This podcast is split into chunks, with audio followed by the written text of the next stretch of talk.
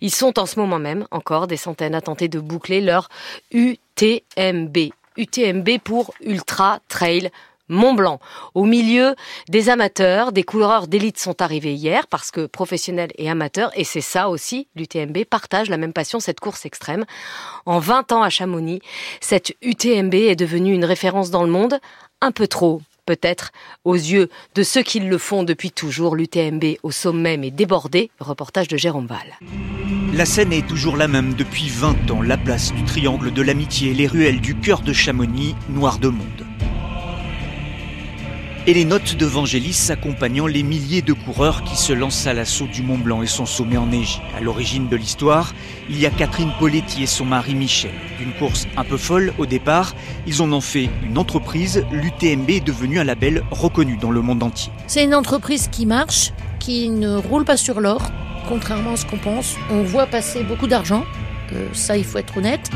Mais euh, d'abord déjà il y a 70 salaires, euh, il y a beaucoup de frais. Donc l'argent, on le voit passer. Il y en a beaucoup qui rentrent et il y en a beaucoup qui sortent. L'UTMB aujourd'hui, c'est 36 courses organisées sur tous les continents, 38 l'an prochain. Et bien sûr, sa locomotive à Chamonix, 10 000 coureurs, dont 2300 sur la course principale, 50 000 personnes au total sur la semaine.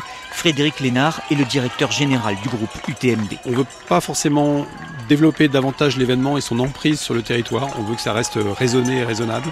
On veut en revanche que euh, l'aura de l'événement porte sur l'ensemble de notre circuit mondial et permettre de faire grandir notre communauté. On a atteint une limite. À nous de travailler pour euh, réduire les nuisances euh, sur l'événement. Et dans sa croissance ultra rapide, l'UTMB a cédé cette année aux sirènes du naming. Désormais, c'est le Dacia UTMB Mont Blanc un choix assumé. On est très confortable avec euh, ce naming parce qu'on est très confortable avec ce partenaire, avec euh, Dacia. On est pour la promotion d'un constructeur automobile raisonnable. Mais un choix qui fait débat. S'associer à une industrie euh, qui prend les énergies fossiles, quand on a des glaciers qui nous font au-dessus de notre tête, à Chamonix, juste au-dessus, ça fait réfléchir. Xavier Thévenard est triple vainqueur de l'épreuve. Cela fait plusieurs années que le Jurassien dénonce le gigantisme de la course à pied. Quand on regarde l'impact carbone d'un événement comme l'UTMB, c'est aussi important qu'un Grand Prix de Formule 1. Pourtant, à la base, c'est quoi? C'est une paire de baskets et un short. Donc, est-ce qu'il faut pas qu'on revoie notre façon de, de, courir pour que amener plus de sobriété dans notre façon de faire la course à pied et, pas être dans la, la, surenchère et la hyper consommation Une pétition a été lancée dans ce sens il y a un mois par un groupe, les Green Runners, mais ce n'est pas le sujet pour un autre ancien vainqueur, Ludovic Pomeray. C'est un gros événement, c'est une course qui brasse beaucoup en fait.